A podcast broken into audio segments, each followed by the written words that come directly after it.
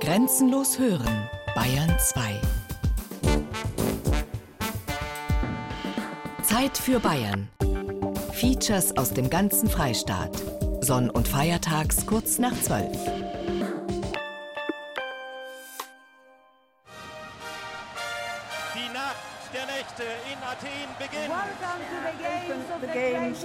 Das ist jetzt das größte Sportevent der Welt. Und dass wir daran teilhaben konnten, das ist schon echt ein großes Ding. Es war spannend, was man auch alles organisieren kann, was alles dazugehört, was nebenbei noch laufen muss. Zum Beispiel, welche Art von Kühlschrank kommt jetzt unter die Theke, ganz banal. Wie traumhaft wäre das, wenn Sie hier nach Ingolstadt zurückkommen würden mit einer Medaille um den Hals und wir können Sie hier in Empfang nehmen. Das ist unser Traum auf jeden Fall in Bezug auf die Olympischen Spiele.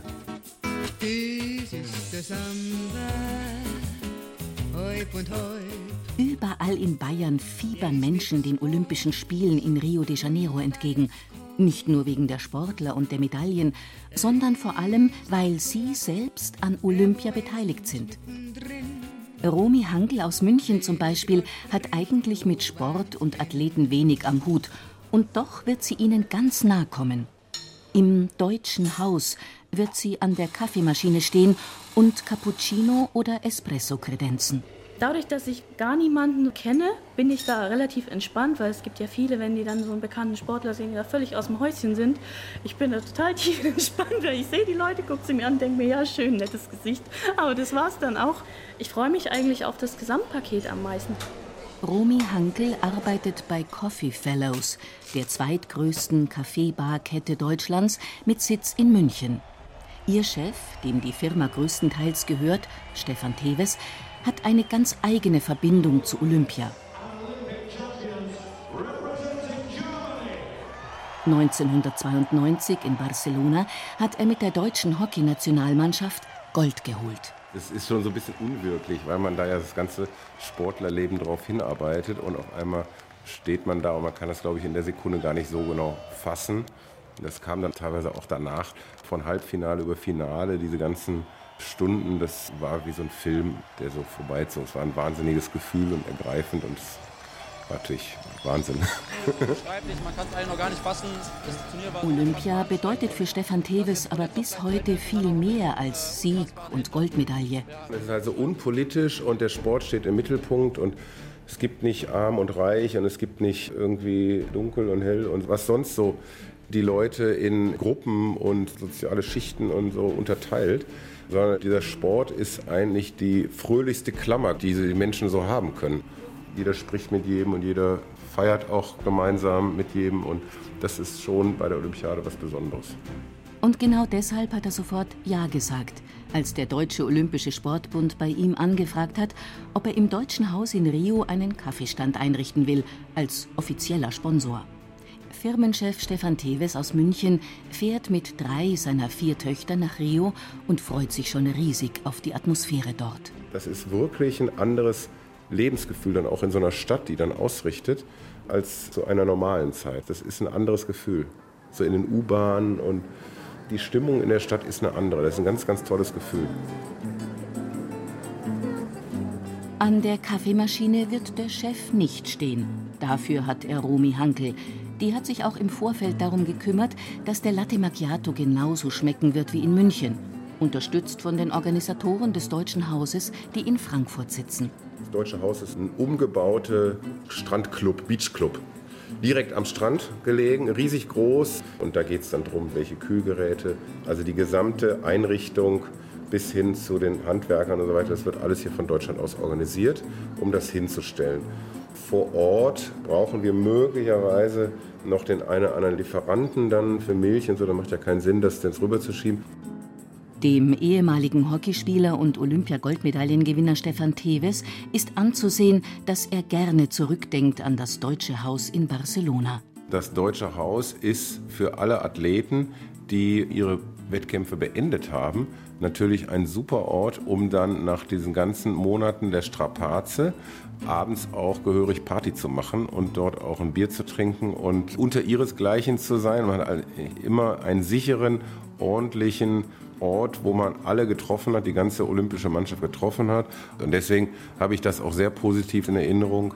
Im Deutschen Haus treffen sich die Sportlerinnen und Sportler mit Journalisten, Sponsoren und ihren Gästen. Mit dabei sein wird auch Johannes Polgar. Auch er war Olympiateilnehmer vor acht Jahren in Peking und auch bei ihm kommen Erinnerungen auf. Dirk Nowitzki, den kennt man aus dem Fernsehen, der ist natürlich wahnsinnig prominent und plötzlich klatscht er ab und ist Teil der gleichen Mannschaft und das macht so besonders. Johannes Polger war Segler und hatte beim letzten Rennen unglaubliches Pech. Das war ein wahnsinnig spannendes Finale, bei dem wir dann kurz vorm Ziel noch auf Silber bzw. Bronze rangelegen haben und voll in den Medaillen gekämpft haben. Und dann bin ich tragischerweise gegen ein Stück Treibholz gefahren und dann hat es mir das Ruder zerschlagen und dann konnte ich das Finale nicht zu Ende fahren und ja, das war natürlich ein Wahnsinnsschmerz. Ja. Also die Situation kann man sich kaum vorstellen. Wir trieben dann steuerlos auf die Zuschauertribüne zu und das war's dann. Damit es diesmal mit den Medaillen bei den Seglern in Rio klappt, unterstützt Audi sie als Sponsor nicht nur mit Geld, sondern auch mit Know-how. Die Athletinnen und Athleten waren mit ihren Booten in Ingolstadt im Windkanal. Das ist ein total irres Bild, wenn die mitten im Windkanal im Doppeltrapez im vollen Windstrom dort hängen und wirklich den kompletten Kräften ausgesetzt sind. Da hatte ich eine Menge Respekt, denn so ein Segel hat ganz schön viel Segelfläche und Angriffsfläche. Aber ja, ist alles gut gegangen. Die haben uns auch bestätigt, dass es ein völlig irres Gefühl ist, weil man sonst natürlich nochmal eine Dimension durch die Bewegung des Wassers und der Wellen drin hat. Und jetzt einfach nur mal ganz konsequent und klar die Kräfte, die auf dieses Boot und auf das Rig wirken, zu spüren, das bedurfte sehr, sehr viel Sensibilität auch. Einen ganzen Tag lang stand der Windkanal den olympischen Seglern zur Verfügung. Was genau hat sie interessiert? Zum einen waren das Themen, die Windwiderstand betreffen, also wie positionieren sich zum Beispiel Teammitglieder im Trapez am besten zueinander, dass sie im Prinzip so eine kleine Tropfenform bilden und sich dann perfekt dem Windwiderstand entziehen. Dann haben wir aber auch wirklich Sachen gehabt, die sich konkret aufs Material bezogen haben. Segel, die eine gewisse Faltenbildung hatten und wo der Segler einfach nicht wusste, bremst es mich, diese Falte reinzunehmen oder ist diese Falte so unerheblich, dass ich sie einfach aus dem Kopf streichen kann. Dadurch frei im Kopf zu sein, ist für Sportler wichtig. Und so ist der Allgäuer Segler Philipp Buhl direkt nach den Tests im Ingolstädter Windkanal zur Kieler Woche gefahren und hat den World Cup dort mit Abstand gewonnen. Das ist in Bayern jetzt nicht unbedingt Thema, auch wenn die Kieler Woche das weltweit größte Segelevent ist. Doch bei den Olympischen Spielen werden viele der 43.000 Mitarbeiter aus Ingolstadt ihr Team von zu Hause aus vor dem Fernseher anfeuern, wie etwa Florian Herrler vom Werkservice. Wir sind natürlich schon stolz darauf, dass wir der Mannschaft, dem Team von Deutschland durch unsere Innovation und unseren Windkanal weiterhelfen können und vielleicht auch zu Medaillen führen. Wenn ich nicht in der Arbeit bin und so, ja, dann natürlich, dann verfolge ich das schon. Wenn dann das deutsche Team Erfolg hat, dann freut man sich natürlich für die mit.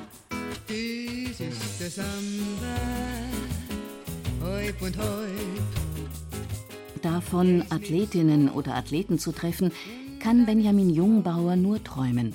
Der Ingenieur aus Teisnach im Bayerischen Wald hat nur indirekt mit Olympia zu tun, obwohl ohne seine Firma Rode und Schwarz viele Bildschirme weltweit dunkel bleiben würden.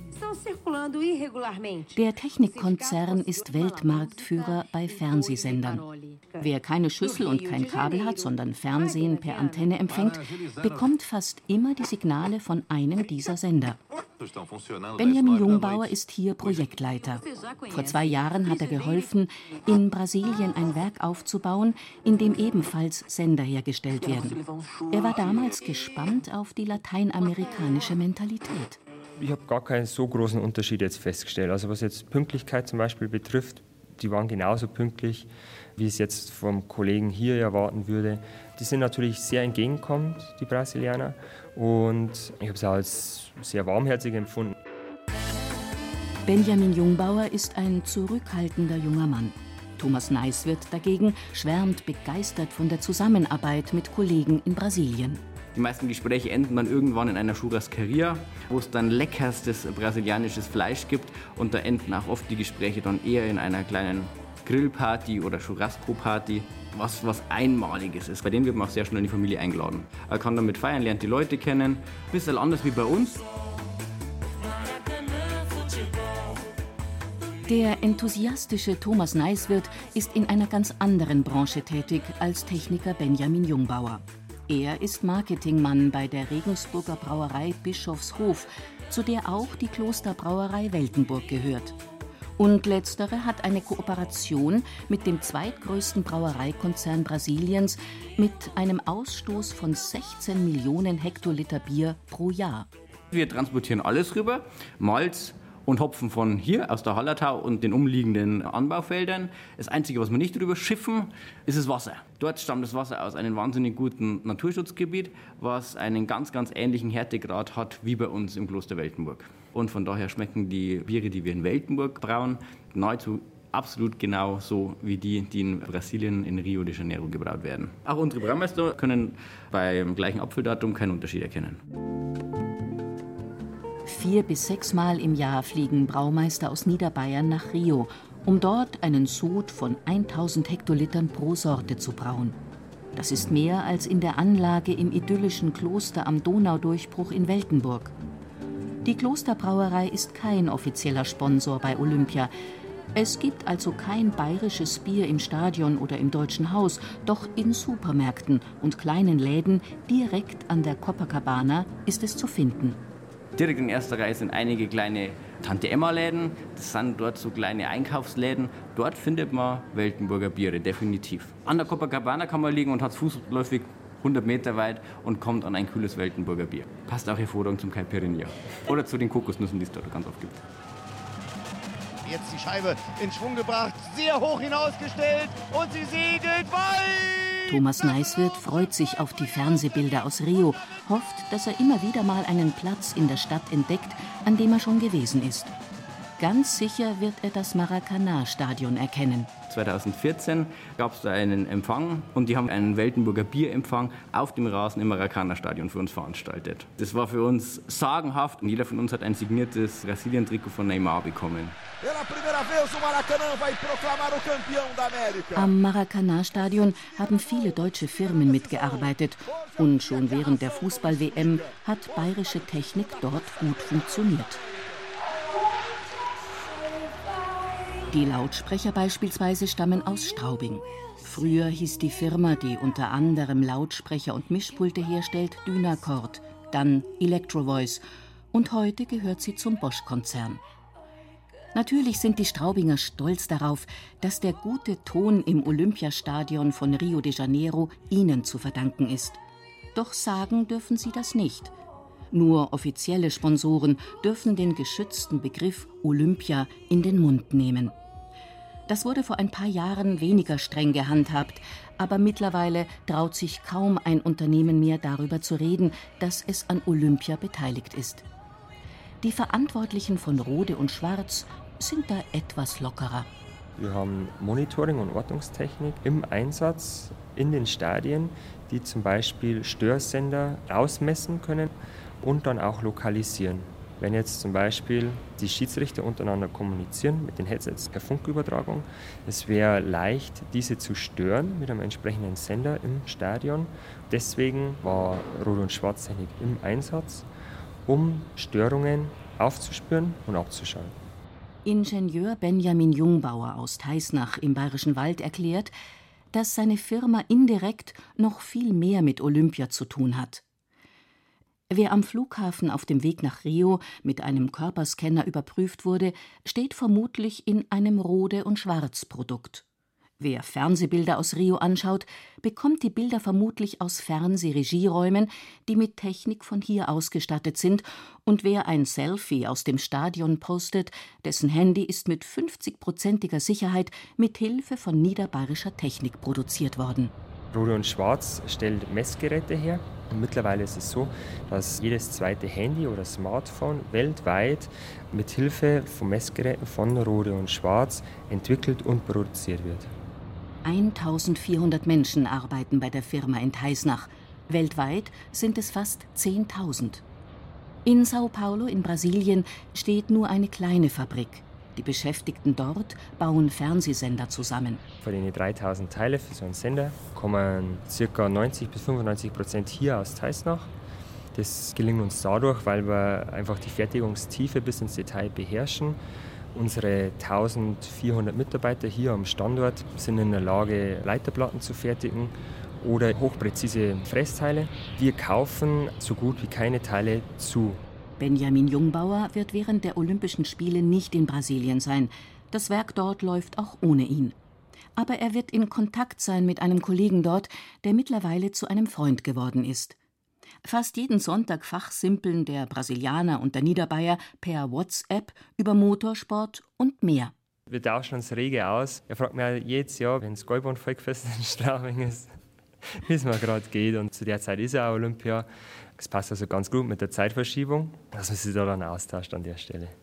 Falls der junge Techniker aber doch mal nicht auf dem Gäuboden Volksfest, sondern vor dem Fernseher ist und Olympia schaut, interessieren ihn vor allem die Medaillen. Wenn ich jetzt beim Olympiaschauen an unsere Technik denke, dann wahrscheinlich nur, wenn es Probleme in der Übertragung gibt. Und dann denke ich dran, es ist bestimmt eine Konkurrenz.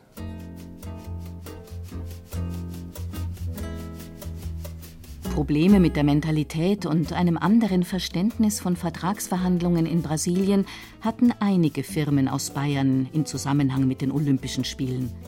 Wir hätten noch Geld mitbringen müssen, erklären sie auf die Nachfrage, warum sie bei vielen anderen Olympischen Spielen in den letzten Jahrzehnten Produkte nach Sochi oder London oder Vancouver geliefert haben, aber diesmal nicht. Sie haben nicht mit dem Deutschen Olympischen Sportbund verhandelt, sondern mit Brasilianern. Und prompt haben sich Vorurteile über Korruption bestätigt, das will aber keiner ins Mikrofon sagen. In der Arzneimittelfirma Hermes in Pullach dagegen spricht man gerne über Olympia. Sie ist offizieller Sponsor des deutschen Teams und kümmert sich um den Mückenschutz. Klar, dass Eberhard Stork beim Olympiaschauen sich nicht nur auf Medaillen konzentriert.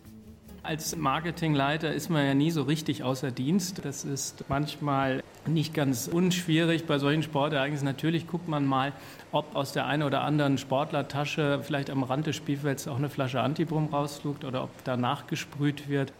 Das wäre natürlich die ganz große Werbung.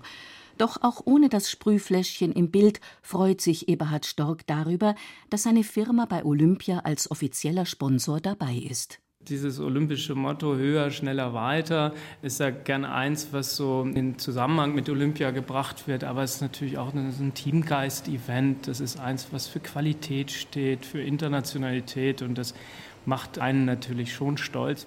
Dann ist es natürlich ein, ein, toller Kontext, wo es auch einfacher wird, reinzukommen und von daher sehr gerne auch aufgenommen von den Sportlern und von den Teams und den entsprechenden Ärzten.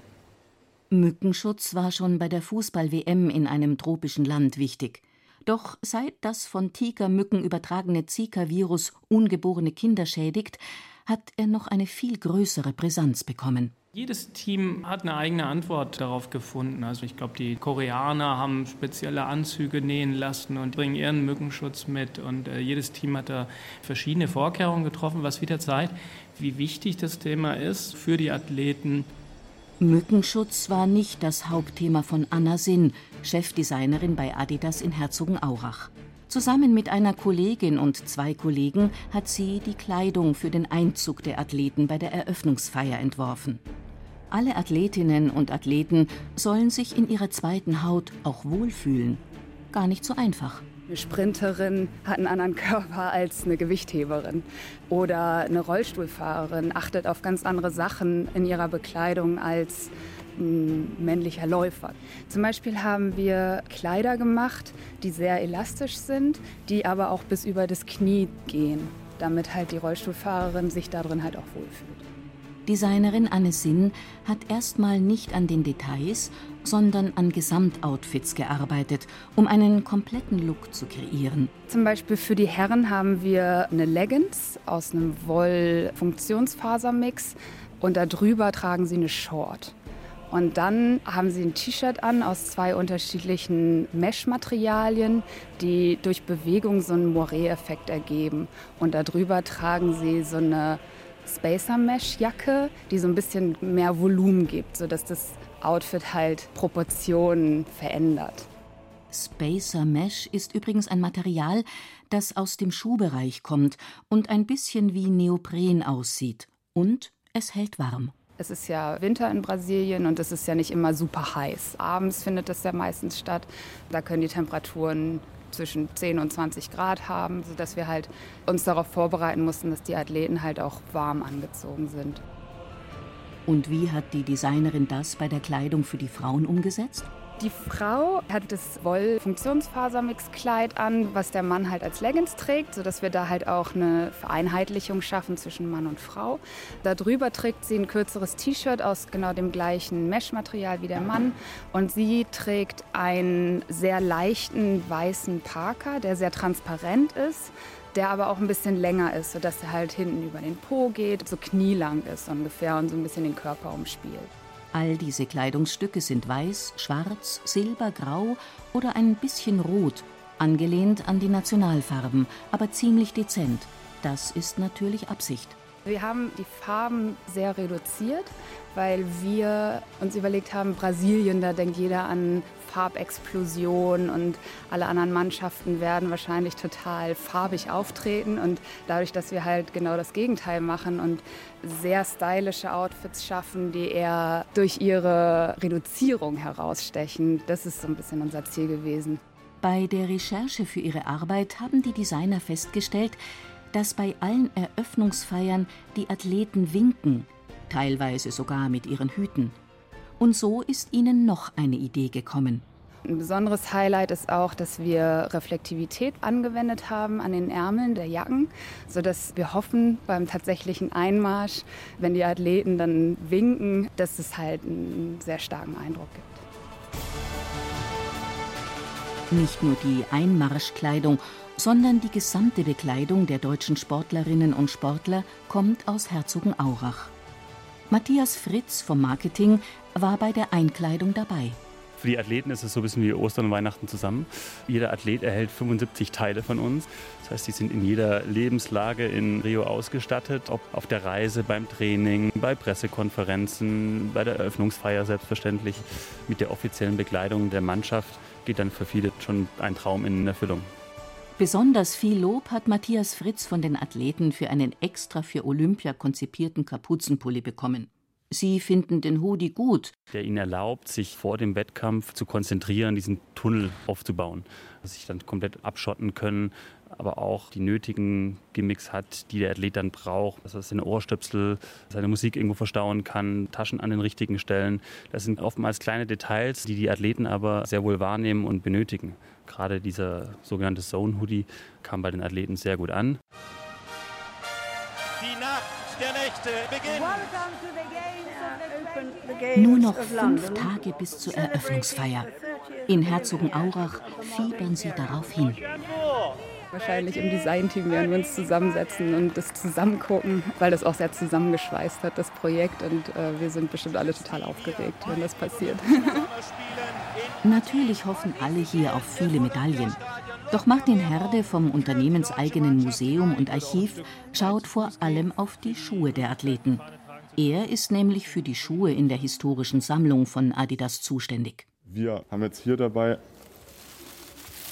einen Originalschuh des Olympiasiegers und Weltrekordhalters David Rudisha von den Olympischen Spielen London 2012. Der hat eben im 800-Meter-Lauf das errungen, kam dann aber auch nach Herzogenaurach, hatte sogar seine Goldmedaille dabei und hat uns dann diese Schuhe übergeben, signiert. Das ist natürlich dann ein ganz spezieller Moment, wenn man eben wirklich die Athleten hautnah sieht, was sie eben auch mit diesen Produkten errungen haben. Die Goldmedaille Wahnsinn, so ein Teil mal in der Hand zu haben. So begeistert wie der junge Archivar von seiner Arbeit ist, macht es ihm nicht mal was aus, dass der eine oder andere Schuh manchmal ein bisschen streng riecht. Ja, erfüllen wir den Mantel des Schweigens. Nein, also es ist so, dass die Produkte nur recht kurz, wenn überhaupt, riechen. Wir drücken Martin Herde die Daumen, dass er nach Rio viele Päckchen mit Goldschuhen bekommt. Deutschland, Olympiasieger! Egal ob mit vielen Medaillen oder ohne, Nach 16 Tagen am 21. August gehen die Olympischen Spiele in Rio zu Ende. Und egal ob beteiligt oder nicht, nach 16 Tagen sind manche Menschen in Bayern vielleicht sogar froh, wenn sie vorbei sind.